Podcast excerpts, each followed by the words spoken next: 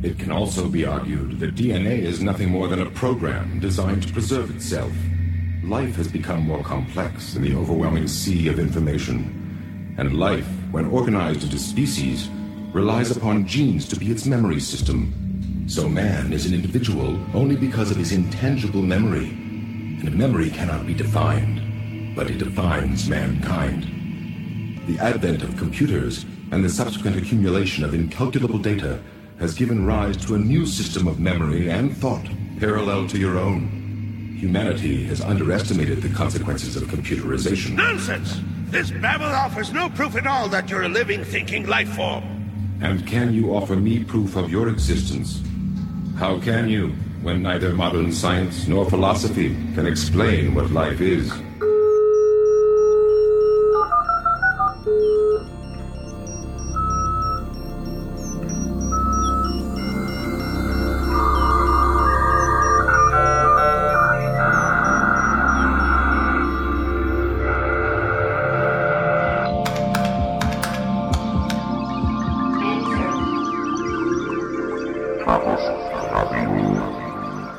Hallo, hier ist Chaos Radio Express, Ausgabe Nummer 79. Mein Name ist Tim Pritlaff und ich begrüße euch ein, zum wiederholten Male hier bei Chaos Radio Express, äh, wo es um äh, Dinge geht, wo ihr euch immer gegen gewehrt habt, dass sie euch mal jemand erzählt. Aber ihr habt keine Chance, denn ihr habt zugeschaltet bei unserem Podcast und heute ist der 14. März 2008. Ich weile in Berlin. Ich bin also sozusagen nicht auf einer großen Reise. Aber ich habe mich äh, aus dem Haus getraut um ähm, einer Veranstaltung beizuwohnen, die jetzt hier gerade ganz clandestin äh, mitten in Berlin, mitten im BVG-Streik ähm, abgehalten wird. Unter dem Titel GTK Plus Hackfest haben sich hier äh, ja eine größere Teilmenge Programmierer zusammengefunden aus aller Welt, äh, wie es den Anschein hat. Das können wir gleich nochmal aufzählen, wo sie alle herkommen. Ähm, ja, und ich habe mir mal ähm, zwei kompetente Ansprechpartner hier herausgepickt, um mal ähm, der Sache ein wenig auf den Grund zu gehen. Ich begrüße äh, zu meiner Linken Tim Jannik, hallo. Hallo. Und äh, Sven Herzberg, hallo. Moin. Ihr beide seid ja Teil der, ja, der GTK Plus Community oder sagt man Gnome Community? Ich weiß es nicht so ganz genau. Es gibt eigentlich beide Communities. Es gibt beide und die trudeln so nebeneinander her. Ja, und wir sind eigentlich ähm, Member von beiden Communities. Ja. beide. Okay, ja, das war auch mal mein Eindruck und das soll auch unser äh, Thema und Titel heute sein, GNOME und GTK. Das, ähm, ja, das andere GUI, das, der andere Desktop äh, unter Linux, der sich größerer Pop Popularität erfreut, neben KDE, das sind, glaube ich, mit Abstand die ja, populärsten Subsysteme. Äh, Gibt es eigentlich noch weitere? Ich weiß gar nicht. Es gibt noch ein paar kleinere Projekte, XFCE, ROX, dann gibt das natürlich noch Enlightenment. Aber das sind halt nicht so große Ansätze, die jetzt wirklich versuchen, die Sache von unten bis oben komplett zu lösen. Also sowohl von der Applikations- als auch von der Installationsbasis her sind wirklich die beiden großen Projekte KDE und GNOME, das ist vollkommen richtig. Genau, es regiert sozusagen das G und das K. Ja. Ob nun das K oder das G mehr regiert, das ist sicherlich äh, Ansichtssache. Beide ähm, beide Systeme scheinen so ihre ganz spezifischen Anhänger gefunden zu haben. Das war schon immer so mein Eindruck. Ähm, das, das GNOME-Projekt, ich hatte hier vor äh, einiger Zeit schon mit äh, Sven Neumann gesprochen zum äh, GIM-Projekt, was ja so ein bisschen die, die Ur, äh, End-User-Applikation ist. Äh, das ist so eine Art Ursuppe für GTK. Ne? Genau, und dann, äh, das hatten wir auch dort äh, besprochen, das war dann eben auch so die Ursuppe, weil GTK, wir können es ja mal auflösen, steht nach wie vor für GIMP äh, Toolkit. Richtig. Dann äh, ist da immer noch dieses Plus hinten dran, was hat es eigentlich damit auf sich? Ja, da muss man wirklich ein bisschen zurückgehen und gucken, wie GTK genau entstanden ist und ursprünglich ist ja GIMP an der Berkeley Universität äh, Berkeley Universität äh, entwickelt worden. Ich bin mir gar nicht so sicher, ob das jetzt ein reines Hobbyprojekt war, aber ich glaube, früher oder später haben die tatsächlich angefangen, innerhalb von Kursen einige von den Bildverarbeitungsalgorithmen äh, zu, ähm, zu entwickeln und dann in GIMP zu integrieren, an denen die da an der Uni halt auch rumgelernt und rumgeprobt haben. Und ähm, es ist natürlich klar, dass für ein Bildverarbeitungsprogramm wie GIMP ein grafisches Toolkit vonnöten ist.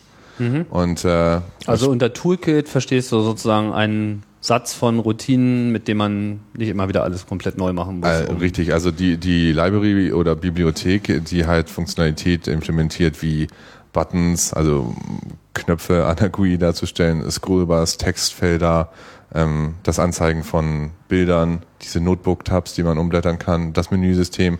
All diese Dinge möchte man ja nicht für jedes Programm neu programmieren. Und deshalb gibt's halt diese Standardbibliotheken in dem Bereich.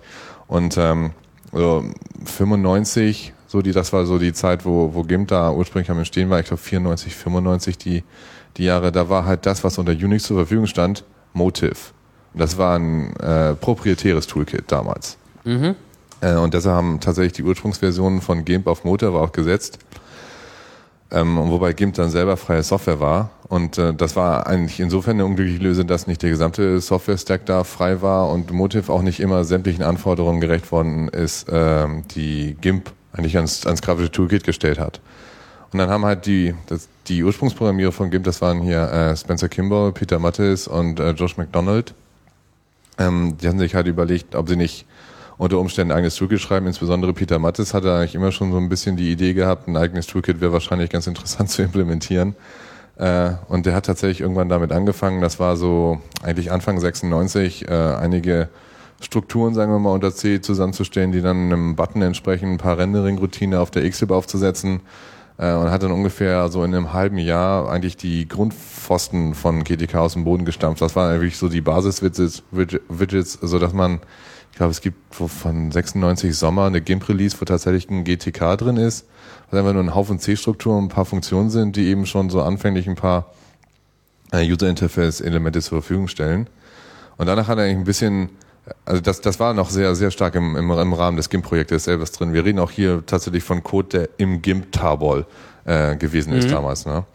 Ähm, und dann hat er eigentlich in den darauffolgenden Monaten so ein bisschen den GTK-Kram ausgegliedert, ein bisschen generischer gemacht, äh, sodass dann Ende 96 äh, ist, ist, äh, ist eigentlich die ersten GTK-Tarbots gab und ähm, der Code auch umgemodelt wurde, um mehr in Richtung von Objektorientierung zu gehen. Und mehr in Richtung von Objektorientierung heißt, dass man tatsächlich in Verschachtelung von C-Strukturen genommen hat, um Vererbung in C nachzuimplementieren. Ich sage mal nachimplementieren hier, weil damals gab es ja schon C++. Ja? Und da hat man eigentlich auch das Verschachteln von, äh, von Strukturen, was als Vererbung benutzt wird, nur ist das vollkommen vom Compiler versteckt. Und äh, in, in der, in der C-Implementation von GTK muss er natürlich direkt gemacht werden vom, vom Programmierer selber. Da ne? kann man tatsächlich sehen, im, im Prinzip kann man sich da angucken, so von der Pike auf, wie wird eigentlich Objektorientierung implementiert. 95, 96, das ist jetzt der Zeitraum. Das ne, ist jetzt eigentlich das ne? zweite Halbjahr 96. Das war ja, sag ich mal, so objektorientierte Programmierung. Das war zwar etwas, was sich äh, Firmen gerne auf ihre Messestände geschrieben haben, aber dass das so in allgemeiner Benutzung äh, gewesen wäre, davon kann, glaube ich, nicht unbedingt die Rede sein. Es gibt dann immer so ein paar Inseln, wo das äh, sehr verbreitet war. Ich denke, aber auch einen objektorientierten. Da. Bitte? Ich denke, es ging da. Ja, aber es war so die Geburtsstunde, los, ne? aber alles, was sozusagen da war, was benutzt wurde, sagen wir mal zum Beispiel auf dem auf dem Macintosh, ja, was mhm. ja so, so die GUI war oder so, da gab es das halt nicht. Da war das irgendwie alles prozedural, da wurde irgendwie teilweise noch am Anfang mit äh, Turbo Pascal und später dann ja. halt auch mit C gemacht, aber es gab diesen objektorientierten Ansatz, der, der ja heute den Mac durchdringt, ja, äh, den gab es dann halt nicht so und war eben von daher auch äh, sonst nirgendwo äh, vertreten, auch bei Windows nicht. Also äh, Objektorientierung ähm, aufzugreifen an der Stelle war ja dann schon mal auch eine relativ wichtige und schwerwiegende Entscheidung. Jetzt sagst du, es gab C++, aber C++ wurde ja so nicht verwendet. Also es Na. war ja nicht ein, man musste ja, man muss ja nicht äh, C++ programmieren, um äh, GTK zu benutzen. Nein, das, das musste man damals nicht. Äh, das, das ist richtig, aber trotzdem war es eigentlich schon relativ weit äh, etabliertes neues Programmierparadigma. Also es gab da schon wirklich viele Bücher, an den C++-Compilern wurde schon seit mehreren Jahren gearbeitet. Es gab damals eben auch schon äh, GTC, der, also G++ eigentlich, der tatsächlich äh, C++ im Features für, äh, sagen wir, für, für freie Software zur Verfügung gestellt hat. Allerdings war die Unterstützung nicht, nicht annähernd da, wo sie heute ist. Äh, das, das muss man wirklich sagen. Ich, ich habe persönlich ähm, auch 96 eigentlich nach einem Toolkit gesucht, äh, allerdings für ein Musikprogramm. Und ähm, hatte mich nach einem freien Toolkit umgeschaut und das Einzige, was ich damals entdeckt hatte, war Lestiv. Lestiv ist eine Motiv, äh, eine Nachprogrammierung von Motiv, allerdings in äh, auch in C praktisch so eine Art freier Ersatz für Motiv und ich wollte eigentlich ein C++ Toolkit haben. Damals habe ich mich äh, hingesetzt und mh, versucht, einen C++ Wrapper für Lastiv zu schreiben und kann einfach nur sagen, das hat überhaupt nicht funktioniert. Wenn ich, wenn ich keine Probleme mit C++ beziehungsweise mit äh, G++ hatte, also der Implementation von GCC damals von C++, dann hatte ich Probleme mit der mangelnden Toolkit-Unterstützung, die in Lestiv damals gerade wirklich so in den Kinderschuhen war. Und deshalb habe ich mich persönlich eigentlich nach dem Toolkit umgeguckt und bin auf GTK gestoßen durch einen AX-Artikel damals, der eigentlich über GIMP ging und äh, habe mich äh, also Ende 96 so an Peter Mattes gewandt, um mir die neuesten GTK-Versionen zu holen, die er da hatte. Und da war eigentlich gerade dabei, das Plus in GTK zu implementieren. Ah, okay, jetzt Ja. war beim Plus. Ja. Und was ist das Plus? Was ist das Plus? Also die eigentliche Vererbung, die GTK unterstützt, ist eine relativ normale Single-Inheritance-Vererbung, wo also ein Objekt genau einen Parent hat und die Funktionalität erweitert. Und ähm, in C++ ist es eigentlich gang und gäbe, das, das sieht man gut, wenn man sich ein Qt-Programm oder so anguckt, äh, ein Widget, ein, eine Widget-Klasse zu verwenden, davon abzuleiten, also im, im Applikationscode äh, zu vererben und die Funktionalität zu erweitern, beziehungsweise neue Datenmember und so weiter daran zu hängen. Und man muss sagen, dass die Vererbungsmechanismen, die die GTK zur Verfügung gestellt hat, die waren relativ oder verhältnismäßig aufwendig zu benutzen, weil das eben alles in C gemacht wurde. Es ist wirklich so, wenn man Objektorientierung selber in C programmiert, hat man den Vorteil, dass man alles selber implementieren kann und man hat den Nachteil, dass man alles selber implementieren muss. Ne? Und das ist natürlich dementsprechend aufwendig gewesen. Viel Boilercode musste geschrieben werden für Vererbung. Und deshalb gab es da so diese Idee, ähm, ein, ein, ein Englisch sagt man Customization, also ähm, so eine Art Anpassungsmechanismus zu erlauben, der sehr flexibel ist, der, äh, der einem erlaubt, das Verhalten von Widgets zu verändern, ohne jetzt aber gleich äh, die Notwendigkeit ähm, von der Klasse tatsächlich komplett ableiten zu müssen. Und das ist eigentlich diese Signalidee, äh, die, die, die nimmt das Konzept der Callback-Liste, also wo man tatsächlich eine Reihe von Funktionen aufruft, das ist eigentlich so dieses Observer-Pattern, ich möchte was von dir wissen, ich sag dir mal Bescheid, dass du, dass du, äh, dass du mir Bescheid gibst und je, je nachdem, wenn bei dir was passiert, dann wirst du mich aufrufen. Ne, Das ist so diese, diese Callback-Geschichte, die wurde mit, zusammen mit den äh, virtuellen Methoden verknüpft zu einem Signalsystem. Aber das, also um nochmal zusammenzufassen, also dieses, dieser objektorientierte Ansatz in GTK ist ähm, eher geleitet von den ähm, abstrakten Ideen der objektorientierten Programmierung, äh, orientiert sich aber nicht so sehr jetzt an den konkreten Ausprägungen der Objektorientierung in einer bestimmten Programmiersprache. Das kann man wirklich so sagen, ja. Ne? Und das finde ich halt ist auch so, so, so, so, eine, so eine Besonderheit, nicht? Weil wir hatten ja schon äh, Qt erwähnt, also das äh, Subsystem, was beim äh, KDE-Desktop äh, zum Einsatz kommt, was ja hier auch bei Chaos Radio Express vor kurzem ähm, beschrieben wurde, weil die ja gerade auf Version 4 äh, gewechselt sind. Da gab es ein interessantes Gespräch zu. Qt setzt vollständig auf C++ und sagt, okay, wir haben hier Objektorientierung und zwar haben wir die Objektorientierung von C++. Und wenn du eine andere Programmiersprache verwendest, dann musst du halt selber zusehen, äh, wie du das irgendwie rangedockt bekommst. Sage ich jetzt mal so, ganz äh, einfach so, nicht? Und bei, bei, äh, bei GTK ist es halt ganz anders. Da sagt man, okay, wir gehen äh, von dem von dem grundlegendsten äh, aus, was es gibt, nämlich C. Ja, also universellere Programmiersprachenansatz, äh, denke ich, gibt's nicht. so bei den bei den Hochsprachen, das ist ja sozusagen das Assembler der Hochsprachen und ähm, hat keine Objektorientierung. Das heißt, die Objektorientierung ist äh, eine Funktionalität von GTK. Und jetzt geht man also her und schaut sich an, okay, was gibt's denn in der Objektorientierung? Was brauchen wir denn so? Klar, wir brauchen irgendwie Vererbung. Ohne Vererbung geht's irgendwie gar nicht.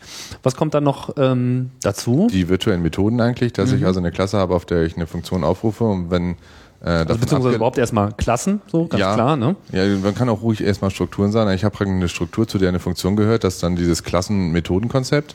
Und ähm, ich kann diese, diese Klassen äh, erweitern und ähm, damit ich, damit meine, damit meine Funktion sowohl auf der Ursprungsstruktur beziehungsweise Klasse als auch auf der abgeleiteten funktioniert, dafür braucht man eigentlich schon diese virtuellen Methoden, die tatsächlich über eine Funktionstabelle gehen, die bei GTK auch tatsächlich in einer äh, Klassenstruktur vorliegt, die man in Header-Files sehen kann und bei äh, C++ zum Beispiel implizit vom Compiler äh, versteckt wird. Aber die Funktionalität ist die gleiche. Also wir haben diese virtuelle Methode, wo wir über eine Funktionstabelle gehen, die über die für, für verschiedene Objekte unterschiedlich implementiert werden kann. Und dadurch kriegen wir diesen äh, dieses, dieses unterschiedliche Verhalten für verschiedene Klassen implementiert.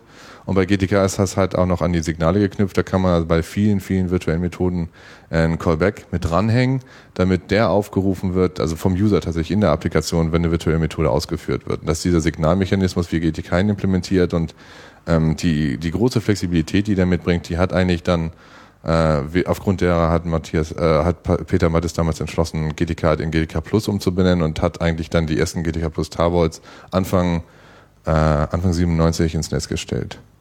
Das heißt, damit wurde äh, nicht nur ein, ein GUI-Toolkit aufgerufen, sondern es wurde sozusagen auch eine eigene äh, Objektorientierungsabstraktion in die Welt gesetzt. Man kann tatsächlich ein bisschen sagen eigen, ja, weil wie gesagt dieser Signalmechanismus eigentlich relativ spezifisch da und ich hatte ja eben schon in den Kontext gesetzt, dass wir nicht so einfach ableiten können unter C, deshalb hat er sehr viel Sinn gemacht halt da, um, um das Verhalten von, von Widgets zu beeinflussen, ohne zu vererben.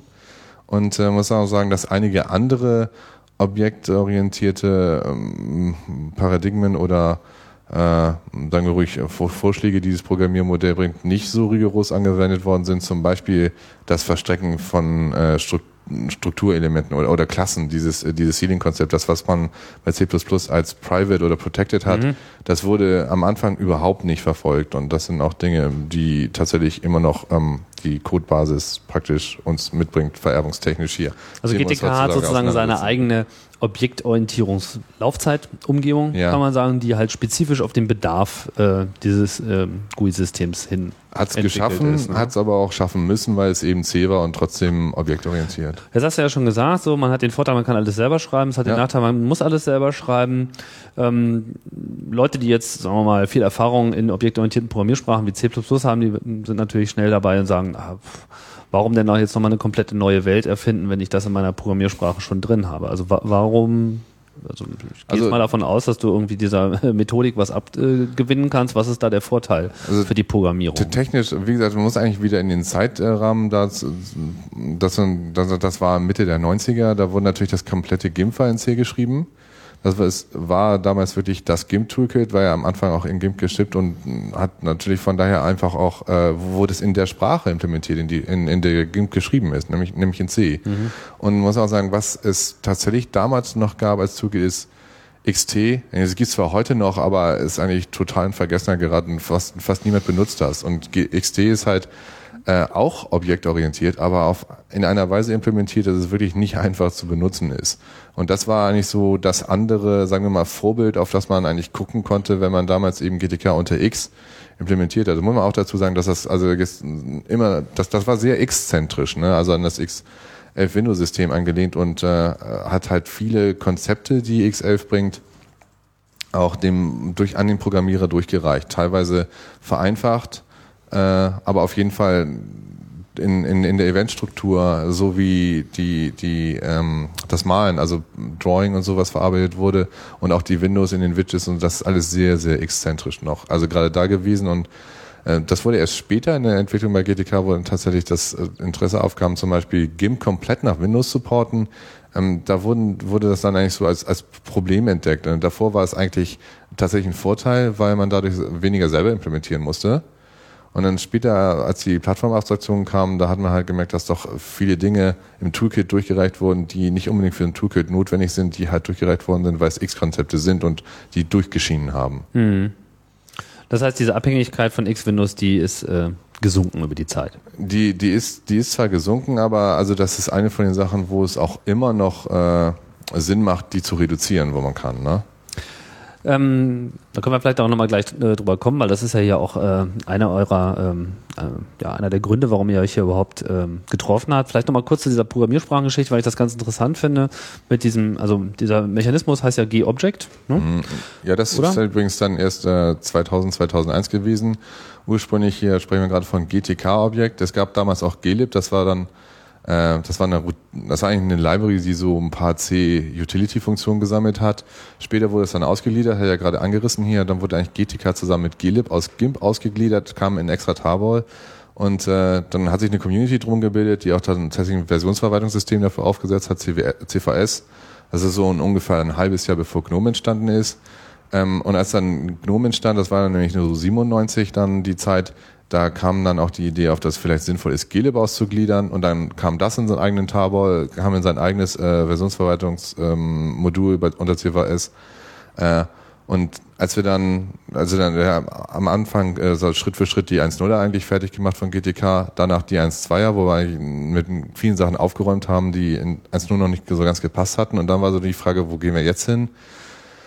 Und dann haben wir halt wirklich tief in die Trickkiste gegriffen und so viele große Änderungen rausgezogen und sagten, die möchte man eigentlich noch dem Toolkit haben, auch wenn es hier einiges an Migrationsaufwand bedarf, um das hinzubekommen. Und das ist eigentlich so die lange Zeit gewesen, die, äh, wo wir die an der 2.0 herum implementiert haben. Und da ist eben unter anderem auch von der Community der Wunsch aufgekommen, dass man dieses GTK-Objekt ausgliedert, dass es, dass das Objektsystem als solches nicht mehr GUI-Widget-spezifisch äh, zur Verfügung äh, äh, gestellt wird, sondern äh, komplett als, sagen wir mal, C-Utility. Und damit ging es eigentlich in Glib rein. Und äh, das ging, ich hatte parallel dazu, wie ich eben schon erwähnt hatte, ich habe ursprünglich an einem Musikprogramm gearbeitet. Ich hatte eigentlich mein eigenes zweites Objektsystem aufgezogen in B-Side als BSE-Objektsystem, wo ich so die GTK-Konzepte nochmal reimplementiert also ein bisschen generischer.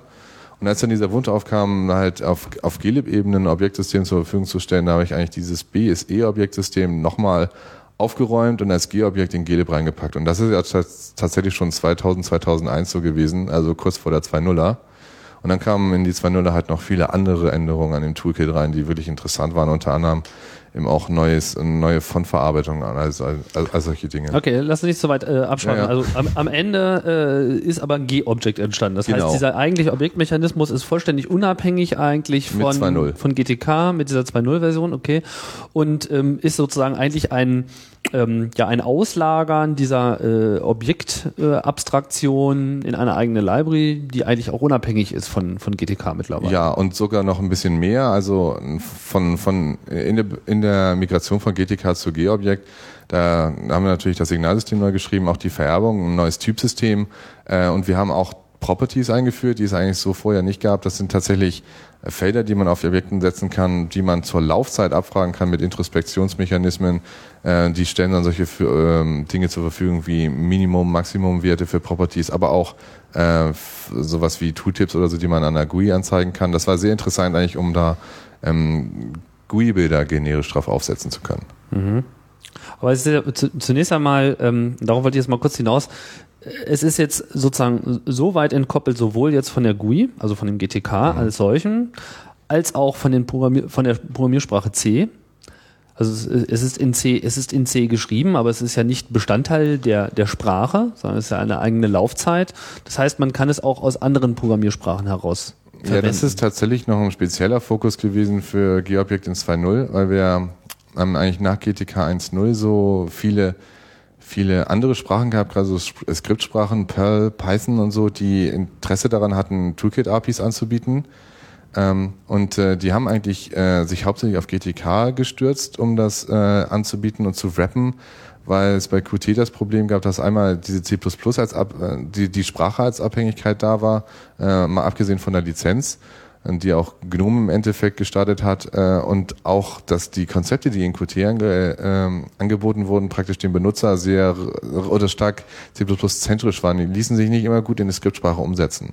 Und die einfachen Objektorientierungsmechanismen in G-Objekt, diese Einfachvererbung und äh, mit G-Objekt selber dann auch das äh, Supporten von Interfaces, sowie der Signalmechanismus, die äh, ließen sich gut in andere Sprachen mappen. Und bei, der, bei G-Objekt speziell haben wir tatsächlich auch äh, Wert darauf gelegt, dass äh, die Art und Weise, wie diese Mechanismen implementiert sind, ähm, generisch genug sind und die Callback- und User-Data-Möglichkeiten bieten, die Skriptsprachen brauchen. Also tatsächlich wirklich den Fokus darauf gelegt, das komplett äh, bindable zu machen, wie das englische Wort, ich weiß gar nicht genau, wie man es auf Deutsch sagt. Bindbar, ja, also dass man ja, halt, bindbar. dass man halt andocken kann, ne? So würde genau. ich äh, so würde ich es mal ausdrücken, also es dass ist man wirklich mit einer Programmiersprache auf, auf, auf gleicher Augenhöhe, auf gleicher Augenhöhe äh, arbeiten kann, aber dabei sozusagen den kleinsten gemeinsamen Nenner von Objektorientierung quasi Ja, das ist ein klarer hat, ne? Fokus gewesen, richtig. Mhm.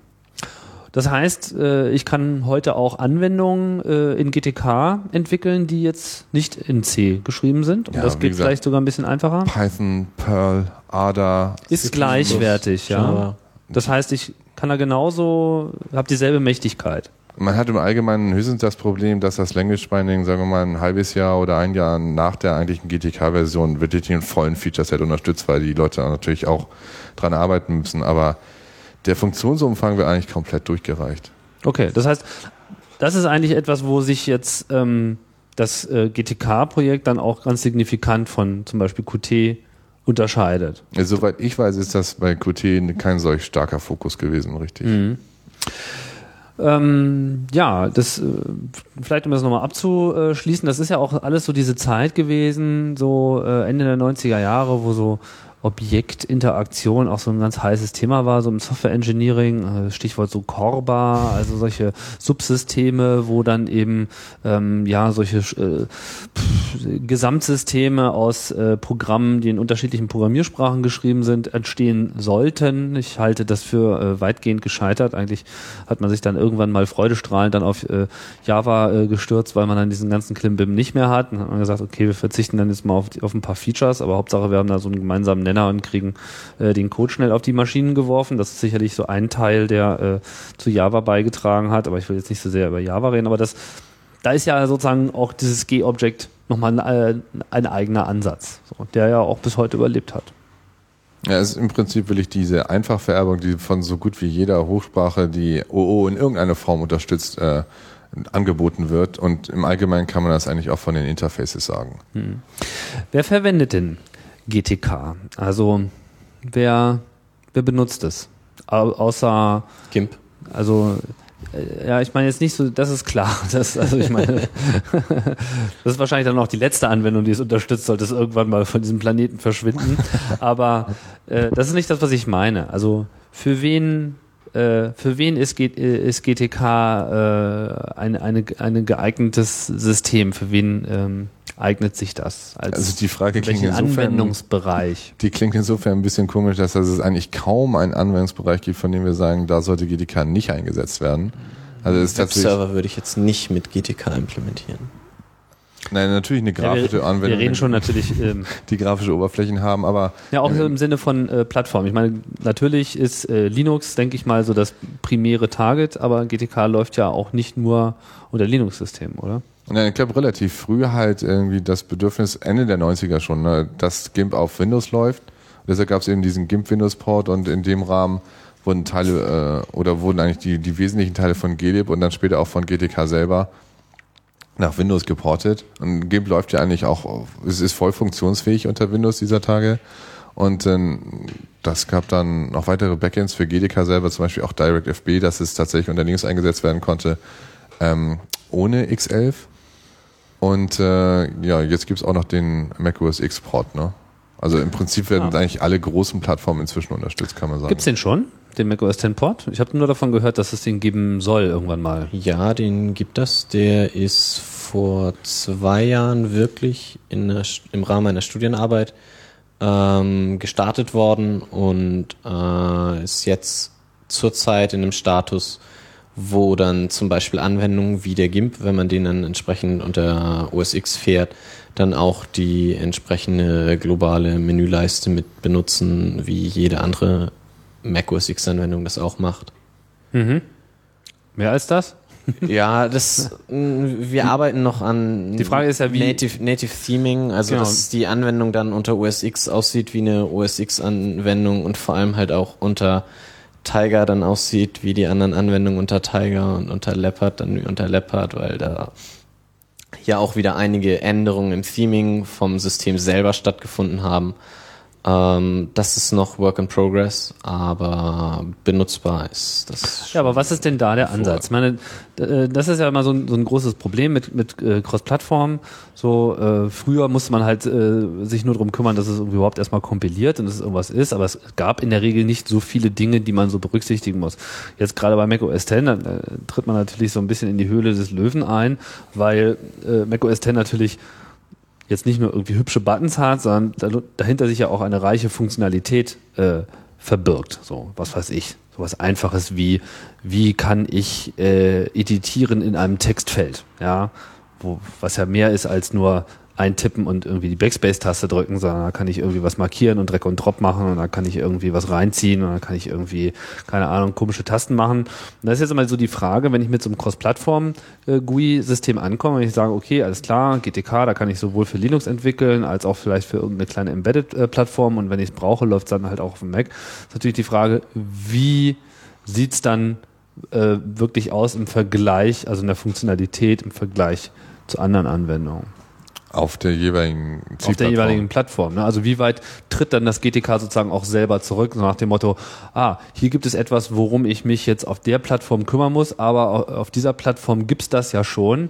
Da lasse ich das dann einfach das Betriebssystem machen. Da muss man natürlich grundsätzlich sagen, dass es verschiedene Ansätze gibt, Cross-Plattform zu entwickeln. Das eine ist nämlich wirklich eine Applikation zu haben, die tatsächlich auf jeder Plattform die nativen Widgets benutzt was im Allgemeinen wesentlich mehr Aufwand ist. Und dann gibt es eben den Ansatz, sagen wir mal, auf ein Toolkit zu setzen äh, und das Toolkit dann backend-technisch auf die verschiedenen Plattformen zu porten. Ich glaube tatsächlich sogar, dass der OpenOffice-Ansatz auch so funktioniert. Ja. Ähm, bei GTK ist es so, dass es eigentlich erstmal darum gegangen ist, die, äh, die Codebasis auf verschiedene Systeme unten übersetzen zu können. Da war eigentlich ganz am Anfang mal so der Port von 32 auf 64 Bit, das, das wurde noch unter Linux gemacht äh, unter Linux gemacht und ähm, dann natürlich andere grafische Backends zu unterstützen, wie ich schon erwähnt hatte, hier DirectFB mhm. und dann eben Windows, aber werden tatsächlich unter Windows auch GTK-Widgets angezeigt und äh, nicht die Windows-Widgets verwendet. Okay. Und äh, auf der Basis bewegt sich eigentlich auch der macOS X-Port hier oder zwischendurch, es gab auch mal einen BOS-Port, äh, als, als, als es BOS gab, gab es einen BOS-Port. Jetzt, wo es kein BOS mehr gibt, gibt es auch keinen BOS-Port mehr, kann man glaube ich so sagen. Ähm, Im Allgemeinen ist aber hier wirklich immer so gewesen, dass die GTK-Widgets einfach nur woanders angezeigt werden konnten und sich nicht durch die nativen äh, Widgets ähm, ausgetauscht haben. Also von daher ist äh, GTK ein Toolkit, das auf mehreren Plattformen läuft, aber äh, keine Cross-Plattform-Toolkit-Anbindung für Applikationen. Mhm. Verstehe. Okay, das heißt, wenn man auf, ähm, was weiß ich, man hat irgendwie eine, eine Software und die muss jetzt vor allem irgendwie unter Linux benutzt werden oder unter GNOME vielleicht sogar so. Ja? Aber man sagt, äh, aus bestimmten Gründen wäre es für uns extrem wichtig, dass es zumindest auch auf dem Mac oder unter Windows eben auch läuft. Es muss jetzt nicht unbedingt sich da wunderbar einbinden und tralala und alle Features nutzen, sondern wenn es zumindest dieselbe Funktionalität bereitstellt wie auch auf dem anderen äh, System und da eben auch läuft, dass man es eben benutzen kann, dann sind wir schon glücklich. Das wäre sozusagen etwas, wo man dann eben glücklich zu GTK greifen könnte. Das ist eigentlich genau das Ziel, was die Ports unterstützen, ja. Und da muss man natürlich auch sehen, dass jetzt die Ports unterschiedlich jung sind. Der Windows-Port sei sehr auf, ausgereift. Äh, da sind eigentlich existieren keine Kinderkrankheiten mehr, weil mhm. es einfach schon so lange existiert und so lange gefixt wird und von viel, vielen Leuten getestet und äh, debuggt wurde. Wohingegen der macOS X-Port eben noch relativ jung ist und von daher eben auch noch einige Sachen verbessert werden können. Mhm. Ähm, jetzt haben wir es ja schon eingangs äh, erwähnt. Ihr habt euch jetzt hier in größerer Runde, ich weiß nicht, wie viele Leute sind hier, 20, 30? Das sind um die 30. Ähm, hier in Berlin getroffen, GTK plus äh, Hackfest, also mal ein, ein Developer-Meeting quasi zusammengerufen. Wer ist jetzt hier alles so Wer hat sich hier alles so eingefunden für diese Woche? Also man kann eigentlich mal sagen, äh, quer durch die Community. Und da muss ich nochmal kurz auf die Frage zurückkommen, wer verwendet alles GTK? Das ja. haben wir jetzt nicht direkt beantwortet, aber es gibt natürlich diese riesige GNOME-Community, die also inzwischen riesig ist. Äh, GNOME gibt es ja jetzt auch schon seit über zehn Jahren. Äh, die benutzen natürlich alle GTK. Und dann gibt es auch noch äh, Communities daneben, wie zum Beispiel die, die Memo-Plattform, die Nokia jetzt gestartet hat auf diesen kleinen Devices. Wir mhm. haben noch komplett selber GTK verwendet. Haben also viele auf diesen, ähm, wie heißt er? N77, N N800, N810. Mhm. Also diese reinen Teile ohne Telefon, die eigentlich nur ein Internet-Tablet genau, sind. Genau, Internet-Tablet ist eigentlich äh, mhm. wohl das, wie es vermarktet wird. Ähm, und die haben, die benutzen auch GTK für den gesamten Desktop und haben viele Anpassungen vorgenommen, so um, um themen zu können, also praktisch um, um ihre eigene, sagen wir mal, ihren eigenen Look-Stempel äh, Stempel darauf zu drücken. Ne? Das ist, das ist eine Community, die natürlich inzwischen auch schon relativ groß hier gewachsen ist, in GNOME. Und da gibt's noch ein paar Mm, es gibt noch ein paar einzelne, vereinzelte GTK-Applikationen, so die jetzt nicht in GNOME eingegliedert sind, äh, die aber auf GTK aufsetzen. Und so ein guter Querschnitt davon ist eigentlich inzwischen hier aufgetaucht. Im, im Allgemeinen haben wir für dieses Hackfest insbesondere uns so Leute rausgesucht, wo wir wissen, die sind aktive äh, Langzeit-Kontributoren äh, oder sind gerade dabei, das zu werden. Und äh, das hat dazu geführt, dass wir halt Leute von Red Hat hier haben, von, von Novel, Äh, von Nokia, von Immenio natürlich, weil wir sehr viel mit GTK machen. Ähm, von Canonical, Open Hand. ja. Und wie kam das, dass es jetzt ausgerechnet in Berlin ist und nicht äh, in den USA oder sonst irgendwo? Wir Ist haben die auf die deutsche Weltkarte Community? geguckt und festgestellt, oh, die meisten sitzen ja in Europa. Openismus natürlich, die haben das nämlich tatsächlich hier in Berlin organisiert. Bitte? Ja? Openismus, eine Firma, die sitzen unten in München und äh, einer der Hauptmitarbeiter da hat das halt hier tatsächlich für uns auch in Berlin organisiert. Also es, einer der Kontributoren hat tatsächlich angeboten, das in Berlin äh, hier stattfinden zu lassen, die, die Location zu organisieren, die notwendigen Ressourcen, das, die Buchung und so weiter zu übernehmen. Okay. Also sozusagen Community Sponsoring. Ja, genau. Äh, Wobei Community tatsächlich, also das habt ihr jetzt eben schon gehört, weil wir mehrere Firmennamen aufgelistet haben. Es gibt tatsächlich viele Firmen, die auch ein äh, kommerzielles Interesse an GTK haben, weil sie es einfach in ihren Proje Produkten einsetzen und von daher äh, heißt Community Sponsoring hier tatsächlich auch Firmensponsoring. Ja klar, also nicht, nicht zu ihrem Nachteil, aber Ja. es wird halt explizit mal Geld äh, in die Community reingereicht, damit sie sich eben besser organisieren kann, weil ansonsten treibt sie ja eigentlich. Ja, natürlich auch noch Lust Support Laune, ne? von der GNOME Foundation selber. Das muss man auch noch sagen. Also das GNOME-Projekt als, als Community-Projekt hat es tatsächlich auch noch unterstützt. Mhm. Ähm, ja, und das, das liegt ein bisschen daran, wie es eigentlich zu diesem Hackfest gekommen ist. Ja, wie denn? Ist denn das erste Mal, dass ihr euch äh, so trefft? Dass wir uns wirklich mit dem Fokus GTK auf einer, äh, einer kleinen Mini-Konferenz treffen, ist genau das erste Mal. Und das liegt daran, dass äh, nach der 2.0er, wie ich ja schon beschrieben hatte, die hat tatsächlich mehrere Jahre in Anspruch genommen, war so dieses riesen Feature-Ding, das jeder haben wollte und wo alles rein musste, was dann perfekt sein sollte. Äh, seit der 2.0er haben wir eigentlich die, äh, das Appli- die ABI, das Application Binary Interface, äh, haben wir beibehalten und keine wirklich inkompatiblen Änderungen mehr gemacht, damit Applikationen darauf aufsetzen konnten und sich auf die auf dieses Interface verlassen. Und äh, wir haben in, in dem Sinne eigentlich nur noch Erweiterungen dazu gebastelt und muss sagen, dass das halt nach vielen Jahren jetzt langsam so eine Art Belastung wird. Man kann die nicht ewig aufrechterhalten. Man muss einfach eine Codebasis auch immer mal wieder umwandeln, refactoren, um, um die am Leben zu erhalten, um, um sie vernünftig weiter warten zu können. Und wir haben als, als von, den, von der Maintainer-Seite her haben wir gemerkt, dass wir so ein bisschen in, in eine, eine Kon, Kon, hm, ja, also dass wir, dass wir haben uns so ein bisschen festgefahren ne, mit den, mit, mit dieser Policy einerseits und mit den Anforderungen, die äh, zum Beispiel jetzt auch sowas durch äh, wie durch die das iPhone oder äh, die, das neue Betriebssystem, was Apple ausgebracht hat, das, sind, das, das zeigt eigentlich Dinge, die man im Toolkit machen kann, äh, die man dann unter Umständen in GTK oder so zurück mh, fließen lassen will. Und da stellt sich die Frage, wie macht man das entwicklungstechnisch? Wie bekommt man das auf die Codebasis drauf? So muss man dafür nicht größere Teile umwandeln? Was sind das so für Sachen, die euch da besonders reizen? Animationen sind das, also zum Beispiel das, das Sowas wie Core Animation bei Leopard. Ja, das ist tatsächlich jetzt irgendwie der Name, der technische Name von, von einer Funktionalität hier. Aber wenn man sich wirklich die User Interface Experience anguckt, also die Erfahrung, die der User wirklich selber macht, das ist sehr interessant. Der Äh, Welt schreit nach Coverflow. Oh, wirklich? Ja, ja, ob Media es, Player gibt's auf jeder Plattform. Ob es wirklich nötig ist, ist, ist bei einigen Sachen noch die Frage. Aber es gibt doch viele Dinge, die man sich ansieht auf dieser Plattform, die einfach schöner wirken, als wenn man zu diesem alten statischen äh, Konzept äh, wo, verbleibt, wo, wo einfach Widgets werden einfach nur angezeigt, sind da, sind weg.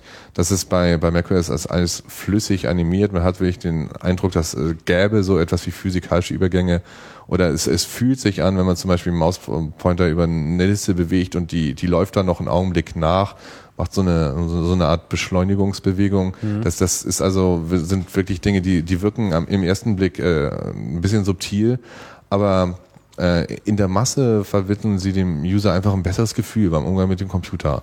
Und da steckt im Endeffekt natürlich eine ganze Menge Technik dahinter.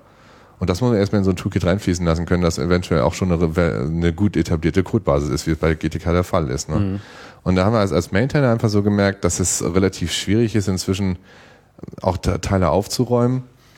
Und das es gab es vor, vor zwei Jahren eigentlich so eine Zusammenfassung der verschiedenen Maintenance-Probleme um GTK herum, dass wir auch teilweise Probleme haben, den ganzen äh, Bug-Reports und Patches, die es aus der Community gab, hinterherzukommen, weil das Core-Team relativ klein ist um GTK herum. Da es auch ein paar Änderungen gegeben und dann waren einfach nicht so viele Ressourcen da, wie wir es gerne gehabt hätten. Und da haben sich natürlich verschiedene Firmen, die ein Interesse daran haben und auch die GNOME Foundation dann Gedanken gemacht und das ist im Endeffekt tatsächlich auf dieses Hackfest hier hinausgelaufen. Also gesagt haben, wir, wir unterstützen jetzt äh, sagen wir mal, eine Zusammenkunft von, von, von Core-Team-Mitgliedern äh, und, und, und ein bisschen weiter, damit die sich zusammensetzen können, überlegen, wo führen wir das hin, wie machen wir das und äh, ja, im Prinzip, wie realisieren wir mh, eine skalierbare Zukunft, so fünf, zehn Jahre für dieses Toolkit. Hm. Äh, Vielleicht sollte man noch mal kurz hier den Eindruck, äh, äh, ich mal den Eindruck vermitteln, den ich hier habe. Also das ist ja jetzt hier nicht so eine Konferenzatmosphäre, sondern ihr habt euch hier irgendwie ein paar Apartments gemietet mitten in Berlin. Das ist alles total cozy. Also man hat das Gefühl, man ist hier irgendwie bei irgendjemand zu Hause. Ähm, so und es wird halt irgendwie, ihr macht halt hier so abwechselnd wahrscheinlich kleine Talks und, und, und, und Besprechungsrunden und dann wird einfach mal wieder äh, locker äh, vor sich hingehackt. Was sind denn so die, die Themen, die ihr dann so äh, dann ausrollt, um den, den Zukunftsaufgaben da entgegenzukommen? Ja, das Hauptthema, also damit haben wir jetzt auch wirklich diese Konferenz hier, diese Mini-Konferenz begonnen, ist halt Visionen um GTK herum. Ne? Wo gibt es eine Zukunft und wenn es eine Zukunft gibt, wie sieht die aus? Das ist eigentlich so die große Frage, die im Raum stand. Und da hat sich äh, Imendio speziell hingesetzt, vor der Konferenz sich wirklich überlegt, wie, was ist mögliche Zukunftsvision, ähm, wie sind Wege, wie sehen Wege aus, um die zu implementieren. Und die haben wir eigentlich direkt am äh, Konferenzbeginn hier vorgestellt. Die entschließen auf jeden Fall ein, dass wir demnächst mal die API brechen, dass wir wirklich aufräumen können, kräftig. Und das ist natürlich ein Bruch mit der bisherigen Riegen oder, oder der jetzt seit mehreren Jahren etablierten Development-Philosophie. Und deshalb stellt auch die Frage, kann man das durchsetzen? Kann man das der äh, Community äh, zumuten und äh, bekommt das die notwendige Akzeptanz? Hm. Ja, und das ähm, Keine Verbesserung ohne Änderung. Richtig, genau. Ne? Und, und wenn man sich die Literatur anguckt im Feld, dann ist es überhaupt nicht ungewöhnlich, äh, Software umzuschreiben, zu refactoren, zu wandeln. Das ist einfach nötig, damit man es langfristig warten kann. Hm. Damit man es langfristig fördern und kann und neue Visionen implementieren. Diese Dinge. Vorhin hattet ihr ähm, im Vorgespräch kurz angedeutet, dass äh, wie in so vielen anderen äh, Projekten auch ähm, WebKit äh, äh, Einzug halten soll. Ist das schon spruchreif oder? Also es gibt dieses WebKit-Projekt und das, äh, Also WebKit muss man kurz vielleicht erwähnen, die HTML-Rendering-Engine, die ursprünglich mal von KDE kam, als KHTML dann von Apple aufgegriffen wurde und jetzt breiteste Ver Verwendung findet eigentlich fast überall. Alle außer Microsoft machen das jetzt. Bei euch soll das auch Einzug halten. ja, bei, bei WebKit stellt sich erstmal die Frage, dass das mit dem Toolkit GTK äh, in, gut integriert. Und da gibt es jetzt halt mehrere Leute, die da dran arbeiten. Ja, da ist im letzten Sommer ein Projekt im Rahmen vom Google Summer of Code gewesen, das ähm, dafür gesorgt hat, dass eine grobe Integration von WebKit in GTK machbar ist. Ähm, sprich, die Schriftverwaltung und alles, was irgendwie Plattform- oder Toolkit-spezifisch an Darstellungselementen ist, entsprechend in WebKit zu implementieren und dann letzten Endes auch die, die Widgets, die Elemente zu liefern, die dann in die Anwendung eingebaut werden und dann in WebKit entsprechend rein aufrufen, äh, um diese Rendering-Funktionalität zu bieten. Ähm, das hat sich in den letzten neun Monaten ziemlich weit entwickelt. Ähm, wir sind jetzt mit dem WebKit-Projekt an der Stelle, dass wir sagen, das ist in einem halben Jahr fertig für GNOME, dass das in GNOME benutzt werden kann und ähm, einige Leute in GNOME sind da auch sehr heiß drauf, das dann entsprechend zu verwenden. Ähm, Das heißt, jetzt, jetzt sind wir auch an einem interessanten Punkt angelangt. Jetzt haben wir ja die ganze Zeit über GTK äh, gesprochen. Ja, und äh, sozusagen das, das Subsystem, was sich jetzt über lange Zeit äh, entwickelt hat. Äh, eingangs haben wir ja schon erwähnt, es soll hier auch um, um GNOME gehen. Vielleicht können wir mal kurz äh, erwähnen, was, was, äh, ja, was GNOME eigentlich ist. Also was ist, äh, was, was, wo fängt das an? GNOME sind erstmal zwei Dinge. GNOME ist eine Entwicklungsplattform, ähm, die darauf ausgelegt ist, eine Basis zu bieten, um Anwendungsentwicklern zu ermöglichen, mit geringem Aufwand ähm, ihre Anwendung zu entwickeln. Ähm, also im letzten Endes über GTK hinaus weitergehende Inter Interoperabilität mit anderen Anwendungen zu bieten. Ähm, und äh, ja, das Ganze nachher zu einem relativ runden Paket für den Anwendungsentwickler gestalten zu lassen. Und auf der anderen Seite natürlich die Desktop-Umgebung, die dann auf dieser Technik aufsetzt und entsprechend Dateimanager, E-Mail-Programm und diverse andere Basisfunktionalität bietet. Und ähm, was, wa- also was, also was, was, was bedeutet das? Also äh, ist das jetzt ähm, vergleichbar? Ähm, also wa- was gehört dazu? Also es gibt diesen, diesen Desktop, das ist sozusagen, dass ich äh, verwalte meine Dateien irgendwie, ich verwalte äh, den, den Computer im weiteren Sinne. Genau, da sind Dinge bei wie der Dateimanager, das E-Mail-Programm, der Webbrowser, diverse Werkzeuge wie der Taschenrechner, ähm, Panel. Die genau die Leisten, äh, über die dann entsprechend Anwendungen gestartet werden, in denen Fenster aufgelistet werden, wo aber auch Statussymbole oder eine Uhrzeit dargestellt werden kann. Ähm, diverse kleine Applets, die in diese Leisten hineingepackt werden können, um diese mit Funktionalität zu erweitern. Ähm, Systemeinstellungen. Wir hatten auch vorhin Ja. schon das Control Center erwähnt. Genau, Desktop, Desktop-weite Einstellungen, mittlerweile aber auch systemweite Einstellungen. Wir liefern GNOME System Tools, das ist eine grafische Oberfläche äh, für Systemeinstellungen, die dann abhängig von den jeweiligen Distributoren äh, unterschiedlich implementiert wird in einem äh, separaten Backend, so dass man ein und dieselbe Oberfläche auf verschiedenen Plattformen verwenden kann. Ähm, ja, das ist letzten Endes GNOME. Und inwieweit ähm, greift, greift GNOME denn konkret in die Anwendungsentwicklung rein? Ich meine, wenn ich so höre, so Desktop, dieses und jenes, das klingt erstmal so nach all dem, was sozusagen um das Programm drumherum ist. Aber wenn ich jetzt eine, eine Anwendung entwickle mit GTK, gibt es dann auch etwas, äh, was ich von GNOME nehme, was äh, Teil meiner Anwendung wird? Das gab früher extrem viel. Ähm, mittlerweile ist aber vieles von solchen Dingen, also es gab extra eine libgnome, die dann GNOME-spezifische Funktionalitäten äh, gemanagt hat, eine libgnome UI, die dann GNOME-spezifische benutzersichtbare Elemente wie zum Beispiel den äh, den den About-Dialog oder so geboten hat.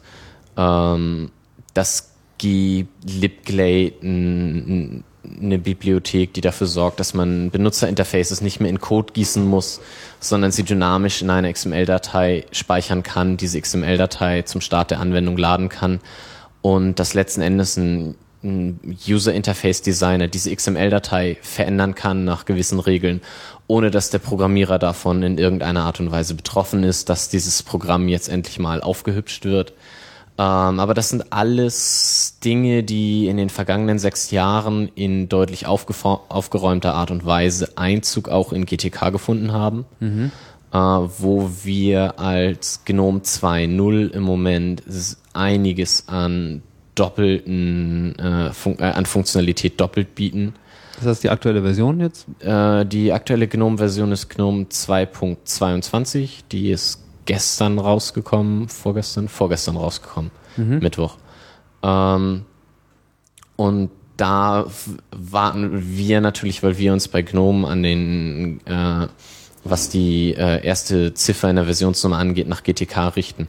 Darauf, dass dann bei GTK 3 dann endlich der große Aufräumschritt erfolgt, dass auch wir bei GNOME sagen können, hey Leute, wenn ihr eure Anwendung bis zu diesem Zeitpunkt aufgeräumt habt, die neue Funktionalität nutzt, die alte nicht mehr, dann habt ihr überhaupt nichts zu befürchten. Äh, und dann werden wir endlich alles los, was irgendwie zurzeit doppelt in unserer Codebasis existiert. Also ich habe jetzt so äh, den Eindruck, vielleicht verstehe ich das auch falsch, aber ähm, jetzt äh, beim Mac und auch bei, bei KDE herrscht ja so das Prinzip vor, man, man, nimmt Frameworks und die greifen sehr umfangreich in die Anwendungsentwicklung mit ein. Also wenn ich äh, da äh, anfange zu programmieren, dann bin ich eigentlich sozusagen, bevor ich überhaupt eine Zeile äh, Code geschrieben habe, äh, komplett ummantelt von diesen Systemframeworks, die irgendwie alles definieren. Die Optik, irgendwie wie die Fenster aussehen, äh, Inhalte, auch dieser Fenster eben bis hin zum Webbrowser, diese WebKit-Beispiel. das, das kommt sozusagen alles vom OS und das äh, Programm ist einfach enorm verzahnt mit, dem, mit diesem Subsystem. Äh, jetzt habe ich so den Eindruck, dass das bei GNOME nicht so stark der Fall ist und auch, auch äh, offensichtlich nicht das Ziel ist. Wir haben sehr viel Wert darauf gelegt, die einzelnen Komponenten, die wir haben, äh, als separate Module bereitzustellen, um die Einstiegsbarriere für einen Anwendungsentwickler, der letzten Endes über den reinen GTK-Rahmen hinausschaut, ähm, möglichst gering zu halten. Dass äh, man zum Beispiel nicht gezwungen ist, irgendwie so eine, keine Ahnung, 30 Megabyte Giga-Bibliothek einzubinden, nur um das Benutzerinterface aus einer XML-Datei zu laden, wenn das eine separate Bibliothek ist, tendieren die Entwickler eher nach unserem, unserer Auffassung nach eher dazu, äh, sich bereit zu erklären, wirklich diese Funktionalität zu verwenden, weil sie selbst auf einer relativ guten Granularität entscheiden können, wie viel über GTK hinaus sie in ihre Anwendung einbinden möchten und wollen. Das heißt, alles folgt eigentlich noch mehr dem, dem äh, Gedanken von Bibliotheken. Ja. Wenn ich eine bestimmte Funktionalität haben will, dann äh, bediene ich mich einer bestimmten Bibliothek und wenn ich sie irgendwie nicht brauche, dann lasse ich sie einfach komplett raus. Anders als jetzt äh, bei KDE oder auf dem Mac, wo man sagt, okay, ich, ich bin sowieso Teil des Gesamtframeworks und äh, äh, alles ist sowieso da und Weil ich habe es so viele rein. Anwendungen, äh, viele Anwendungsentwickler für sich auch gar nicht dieses Selbstverständnis haben, dass sie sagen, äh, ich bin Teil des Gesamtsystems und das Gesamtsystem ist ohnehin da. Ähm, auch gerade im Zusammenhang mit dieser äh, Geschichte zur Plattform äh, Unabhängigkeit, äh, dass man die Wahl hat, welche Komponenten man sich aus dem GNOME-Umfeld holen möchte, ähm, weil die teilweise nicht äh, im ähnlichen Umfang plattformübergreifend funktionieren wie und äh, wie GTK selbst äh, und einige andere sogar unterschiedliche äh, Lösungen schon auf diesen Plattformen vorfinden. Was wir zum Beispiel, wir haben bei GNOME zum Beispiel einen Hilfebetrachter, äh, der äh, SGML-Dateien als HTML darstellt letzten Endes. Ähm, unter OS X wird Preview benutzt, eine PDF-Betrachter als Hilfemechanismus und wenn man letzten Endes seine Anwendung vernünftig unter OS integrieren möchte, möchte man natürlich dann auch wie jede andere OS X-Anwendung Preview für Hilfe verwenden. Ähm, und das ist bei dieser relativ feinen Granularität sehr überschaubar für den Anwendungsentwickler zu sehen, wo verlasse ich sichere Pfade und wo muss ich dann irgendwie selbst womöglich eingreifen, um mehr Plattformunabhängigkeit in der Anwendung zu realisieren. Jetzt, äh, jetzt haben wir ja schon äh, mehrfach fallen gelassen, das ist ja auch eigentlich eine, eine, eine allgemeine Erkenntnis. Äh, es gibt halt äh, GNOME und GTK als das eine, die eine Welt, die G-Welt, es gibt KDE. Unter Linux hat das natürlich bei vielen Anwendern immer auch immer so dieses Bedürfnis erweckt, so, oh Gott, warum brauchen wir denn zwei unterschiedliche Sachen, warum kann denn das nicht irgendwie einheitlich sein? Ich denke, dass, dass die G-Welt und die K-Welt da immer noch in vollkommen unterschiedliche Richtungen marschieren und von, da, von daher wahrscheinlich auch unterschiedliche Märkte auf lange Zeit äh, adressieren. Ja, KDE sehr schwerpunktmäßig auch so auf die ähm, Rich Applications äh, hin. GTK ist in meinen Augen korrigiert mich, wenn äh, ihr der, das, äh, die, den Eindruck nicht teilt. Ähm, lässt sich vor allem einen sehr großen Spielraum, äh, worauf sich Anwendungen ähm, konzentrieren und äh, auf welchen Betriebssystemen und Plattformen diese dann laufen, weil es eben nicht so viele Anforderungen stellt. Trotzdem gibt's ja so einen, ähm, einen Versuch, äh, die beiden Plattformen sich zumindest äh, annähern zu lassen unter dem Namen freedesktop.org, äh, glaube ich. Was, was steckt denn dahinter? Ähm, da steckt letzten Endes hinter, dass ähm, auch wenn KDE und GNOME unterschiedliche Philosophien verfolgen, ähm, nicht jeder hundertprozentig KDE-Nutzer oder hundertprozentig GNOME-Nutzer ist und es Leute gibt, die K3B unter GNOME benutzen möchten oder Evolution unter KDE ähm, und dass in diesen Situationen äh, natürlich eine gewisse Interoperabilität äh, erforderlich ist. Ähm, und wir haben uns überlegt, wir setzen uns zusammen, ähm, GNOME, KDE, äh, ROX, das ist eine andere kleine Desktop-Umgebung, ähm, aber auch äh, nicht Desktop-Umgebungsprojekte wie zum Beispiel Mozilla oder OpenOffice. Und wir überlegen uns, was muss man eigentlich machen, um sich auf einem freien Desktop sauber zu integrieren. Ähm, genau deshalb halt diese, Aus diese Bezeichnung freedesktop.org. Also frei jetzt mal nicht im Sinne von freie Software, sondern frei. Frei, im, ja, letzten Endes schon. Ja. Äh, freier Desktop im Sinne von Desktop basierend auf freier Software. Mhm. Ähm, aber dass man letzten Endes äh, Schnittstellen schafft, ähm, die dafür zu sorgen, dass man dann aus einem Conqueror eine Datei in Evolution per Drag and Drop reinziehen kann. Äh, oder eben aus dem Nautilus in K3B, wo man dann entsprechend sogar Toolkit und Framework-Grenzen überschreitet. äh, wo man sich schlicht und ergreifend hinsetzen muss und mal ausformulieren muss, wie dann diese Interoperabilitätsschnittstelle aussehen muss, ähm, damit man dann solche Leistungen entsprechend Was ist das kann. für ein Gremium oder ist das irgendwie so ein Webforum oder eine Mailingliste, wo die Köpfe sich äh, heiß geredet Es werden? ist, es ist eine Webplattform, bei der letzten Endes jeder willkommen ist, der sagt, ich habe folgendes Problem XY, ich habe einen vernünftigen Ansatz. Äh, Es kommt auch ein bisschen aus der Infrastrukturecke heraus, weil um, Toolkit, äh, um, um Desktop-Plattformen wie GNOME oder KDE zu entwickeln, gibt es einige Dinge, die man wirklich grundlegend äh, schaffen muss, wie, wie ich es dann eben schon meine, zum Beispiel die Kommunikation zwischen Programmen. Und diese, diese Infrastrukturkomponenten zu schaffen, ähm, das ist ganz oft dann aufgefallen, dass die tatsächlich sinnvoll über ein einzelnes Desktop-Projekt hinaus sind. Und die sind am Anfang äh, für, für wirklich ein paar Jahre in, in GNOME und KDE geradezu konkurrierend aufgezogen worden, bis dann irgendwann halt diese Idee aufkam, dass das eigentlich, also im Prinzip ist es ineffizient und auch schwer für weitere Applikationen zu unterstützen, weil es gibt dann immer diese zwei konkurrierenden Systeme, die man verwenden muss. Und dann kam eben diese Idee nach dem Free Desktop auf, dass man sich wenigstens in einigen Infrastrukturkomponenten einfach zusammensetzt, um das gemeinsam zu spezifizieren und deshalb ähm, Projekt unabhängig weiterzuentwickeln. Das ging los so mit der ähm, äh, Spezifikation für Extended Window Manager Hints zum Beispiel und äh, dann später Debus. Äh, also da versucht also Free Desktop m, einfach so eine Art äh, Umwelt zu schaffen, was, was Webspace betrifft, Mailinglisten, aber auch äh, Projekthosting und so, wo sich Leute eben äh, Desktop-Projekt sp- unspezifisch äh, aussuchen können, wo diese Projekte unterstützt werden. Hm. Äh, das Debus, was du erwähnt hast, äh, was, was ist das für ein Subsystem? Was spielt da für eine, das für eine Rolle? Da geht es eigentlich darum, dass, dass Programme untereinander Nachrichten austauschen können und da hatten ja GNOME und KDE auch für lange Zeiträume unterschiedliche Ansätze verfolgt, wie du vorhin schon Corba erwähnt hattest. KDE hat lange auf Corba gesetzt und Maiko und es hat viel, sehr viel länger als bei GNOME gedauert, um zu sehen, dass das nicht funktioniert. GNOME hat versucht, sein eigenes Corba aufzuziehen mit Orbit und das hat dann auch nicht so schön funktioniert und Bonobo drauf. Also da sind auch eine ganze Menge Technologien entwickelt worden und dann wieder den Fluss runtergespült worden, die ja im Endeffekt darauf hinausliefen, dass Programme einfach nur miteinander kommunizieren können. Und Debus hat wirklich versucht, so diesen, diese Grundfunktionalität möglichst simpel äh, zur Verfügung zu stellen und äh, das tatsächlich dann auch von Anfang an mit dem Anspruch verfolgt, dass es bei beiden Desktop-Projekten akzeptiert wird. Das klappt doch. Ja, das funktioniert ziemlich gut. Also es gibt ähm, einige Projekte, ähm, da kann ich zum Beispiel ähm, Halfbuzz erwähnen, äh, das sich darum kümmert, dass äh, OpenType-Hinting-Informationen äh, zur Verfügung gestellt werden.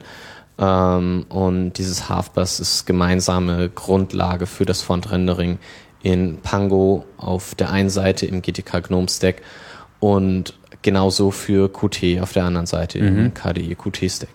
Ja, Schriften ist natürlich auch so etwas, was Das sind natürlich Sachen, die möchte man, man nicht alles doppelt machen möchte. genau, die möchte man einmal und richtig haben und da hat man einfach überhaupt kein Interesse an. Hilft sowas dann auch äh, bei der Integration von WebKit? Sowas hilft, Herr, ähm, ja, also bei WebKit selbst jetzt nicht direkt, aber letzten Endes ist das halt schon sehr praktisch, äh, sowas zu sehen und ähm, WebKit selber hilft eher bei Halfbus mit, weil es als Open Source Projekt mit all den ähm, Implementationen, ja auch die macOS X Implementation ist ja äh, freie Software, ähm, Quelltext liefert, den wir uns anschauen können, der uns zeigt, wie Dinge unter OS X gemacht werden. Ah. Und die letzten Endes auch dafür sorgen, dass wir zum Beispiel äh, unsere Plattform äh, besser auf Windows und OS X laufen lassen können, weil wir in WebKit direkt sehen können, wie das schon jetzt unter Windows und OS X gehandelt wird. Stimmt. Ja, ich denke, wir haben jetzt äh, das Thema ganz gut durchgeackert. Ähm, insofern mache ich mal Schluss. Äh, wir werden jetzt hier auch langsam äh, herauskomplementiert. Äh, mit diesem Podcast äh, gemeinsam ist auch das äh, GTK Hackfest so langsam zum Ende gekommen, oder? Heute ist der letzte Tag. Ja. Ja, Ja. wir hatten heute Morgen noch mal ein Wrap-up und da muss ich sagen, ich habe ja noch mit vielen Leuten zwischendurch äh, verschiedene Diskussionen gehabt, um verschiedene neue Technologien in GTK zu integrieren, habe nicht überall jedem über die Schulter gucken können, was denn da tatsächlich so gehackt wurde. Und von daher war bei diesem Wrap-up eigentlich ganz nett zu sehen, dass tatsächlich sich viele kleine Gruppen gebildet haben, die auch teilweise, Themen besprochen haben, die jetzt nicht direkt auf dem Schedule standen äh, oder nur beiläufig erwähnt worden sind, äh, die aber schon, schon, schon länger so in der Luft hingen, wo es wirklich gut war, dass die Leute zusammengefunden haben. Und es haben sich tatsächlich auch kleine Gruppen gebildet, die äh, an Patches gearbeitet haben, teilweise auch integrieren konnten in verschiedene Projekte. Es wurde sogar dem Namen Hackfest mehr gerecht, als ich erwartet hatte, muss ich tatsächlich sagen. Also ah, ja. das, das, heißt, das Modell ist auch, äh, lässt sich auch weiterempfehlen jetzt für andere Gruppen. Das, das scheint der Fall zu sein. Einfach mal so ein paar Appartements äh, anmieten und äh, sich das, das kann gut sein. Auch gerade, wir haben also eigentlich diese Empfehlung auch nochmal an die GNOME Foundation weitergegeben, dass das eventuell auch ein Format ist, das über GTK hinaus für andere Teile von GNOME sinnvoll anzuwenden sein kann. Mhm. Und es ist eigentlich sehr produktiv gewesen. Hat vor allem von vielen Leuten die Erwartung tatsächlich übertroffen. Ja, also es ist vor allem auch, ich meine, was, was mir gleich so aufgefallen ist, dadurch, dass hier sozusagen so viele Wohnungen gemeinsam in einem Haus gemietet wurden, man ist ja irgendwie unter sich so, man, man schläft hier vor Ort, also man hat keine weiten Wege irgendwie. Wir machen ja hier gerade den BVG-Streik äh, durch, ja, keine Straßenbahn, kein Bus fährt in dieser Stadt. Das hat euch, glaube ich, alles nicht weiter tangiert. Ja, insofern äh, eine, eine Empfehlung auch an andere Gruppen, die sich mal äh, gegenseitig kennenlernen wollen, weil ich, ich denke die meisten kannten sich hier jetzt auch nicht unbedingt so äh, ohne weiteres. Nicht persönlich, nein. Oder nur wo, sporadisch von Konferenzen. Von wo kamen jetzt irgendwie die Leute so von den Ländern her? Das erstreckt sich von Kanada bis Australien, Brasilien bis Finnland. Das ist ja. ziemlich. Sogar Finnland. So quer durch. Okay, also das heißt, also durch das Sponsoring sind dann Flüge äh, auch entsprechend bezahlt worden, sodass ja. die Leute dann einfach mal diese Strecke strecken konnten. Ja, das ist doch eigentlich eine, eine super Sache. Da kann man sich nur äh, kann man sich auch nur auch die Firmen, die vielleicht auch bei Chaos Radio Express mal zuhören, ermuntern, die Open Source Community, wo sie da die Gelegenheit sehen, äh, auch durch solche Sachen zu unterstützen. Das kam auch schon bei dem Gespräch mit Sven äh, zum Thema GIMP äh, mit raus, dass also eigentlich dieses Konferenzen ist eigentlich das, das, wo man wirklich am wertvollsten ähm, wirklich solche Programmierprojekte auch an, äh, nach vorne bringen kann. Dass mhm. die Community sich ja. wirklich mal konkret äh, trifft, so, weil alle anderen Sachen, die äh, eigentlich immer so diesen Ruf von, ach Gott, ist das teuer, was weiß ich, so wie Webserver und so weiter, das ist ja etwas, was in dieser Technik-Community sich immer irgendwie äh, von alleine löst. Ja, also so Traffic und so weiter, also das sind immer so alles gar keine, keine wirklichen Themen, was für andere Leute Probleme sind. Aber, aber das, das, das, das Real-Life-Meeting, das ist äh, die eigentliche Herausforderung. Ja, ich sage erstmal Dankeschön, Tim. Ja, vielen Dank für die Gelegenheit. Sven, dass ihr Danke, hier äh, eure letzte Stunde noch ähm, dem Chaos Radio Express geopfert habt. Ja, und ich äh, äh kann nur nur hoffen, dass äh, euch auch das äh, hier weitere Einblicke geliefert hat in GNOME und GTK. Ähm, und äh, Feedback dazu ist immer gerne gesehen, entweder bei uns auf dem Blog, blog chaosradio.ccc.de oder ihr schreibt uns eine E-Mail, chaosradio.ccc.de. Feedback ist immer gern gesehen. Und dann wünsche ich euch noch einen schönen Tag und bis bald bei Chaos Radio Express.